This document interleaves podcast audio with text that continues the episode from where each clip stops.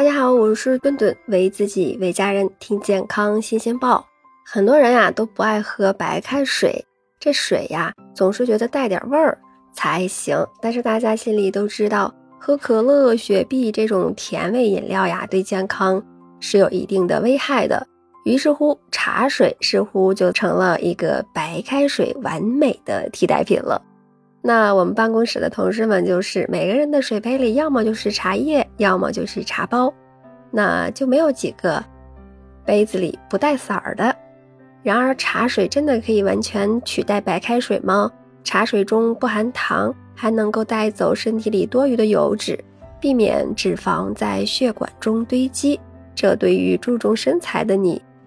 岂不是美哉？可是呢？喝茶有的时候却会引起便秘，这又是怎么回事呢？相信大家都知道，茶呢是一种碱性的饮料，但是呢，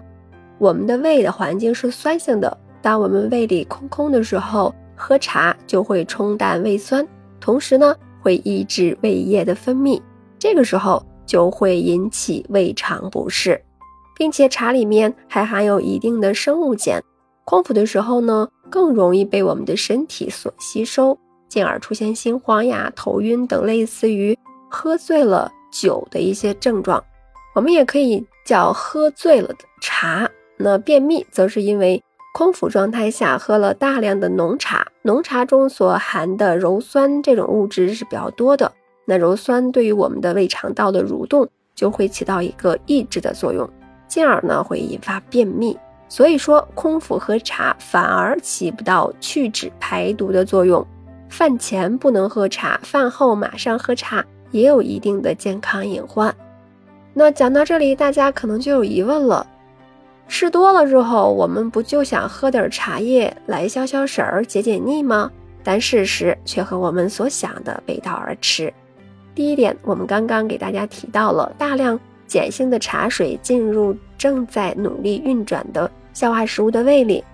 胃里酸性的消化液自然会有一定的程度被冲淡了，也就是对消化的食物产生了一定的影响。另外呀，鞣酸这种物质还能和胃里没有消化完全的蛋白质相结合，形成一种鞣酸蛋白。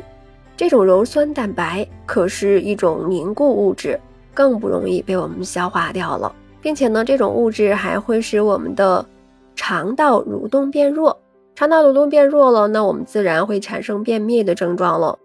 更重要的是呀，茶水还会妨碍我们身体对铁元素的吸收。国家疾病预防控制中心营养与食品安全所科学技术室主任霍主任曾在采访中提到，那饭后喝用十五克干茶叶冲泡的茶水，会使食物中铁的吸收率降低百分之五十。也就是说，我们天天这么喝下去，不单会影响我们的消化功能，还可能会导致缺铁性贫血。于是呢，我们的身体里面的铁元素呢，就这样悄然生息的溜走了。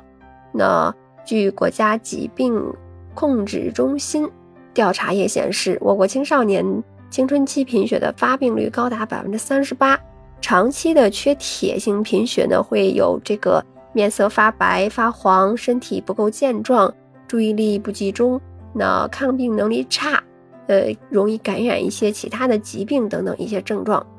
所以说呢，如果呀你已经是属于铁不足或者是缺乏的人群了，那我们还是尽量不要去喝茶水了。那说完缺铁性人群不要喝茶水，患有冠心病呀、肺心病呀、高血压的老年人，其实喝茶也要注意。大家可能普遍认为茶对于老年慢性疾病是有好处的，但是呢，茶叶中含有茶多糖、茶红素和茶黄素等物质，这些物质呢可以有效的改善动脉的情况，抑制动脉粥样硬化的形成，从而起到呃预防心血管疾病的作用。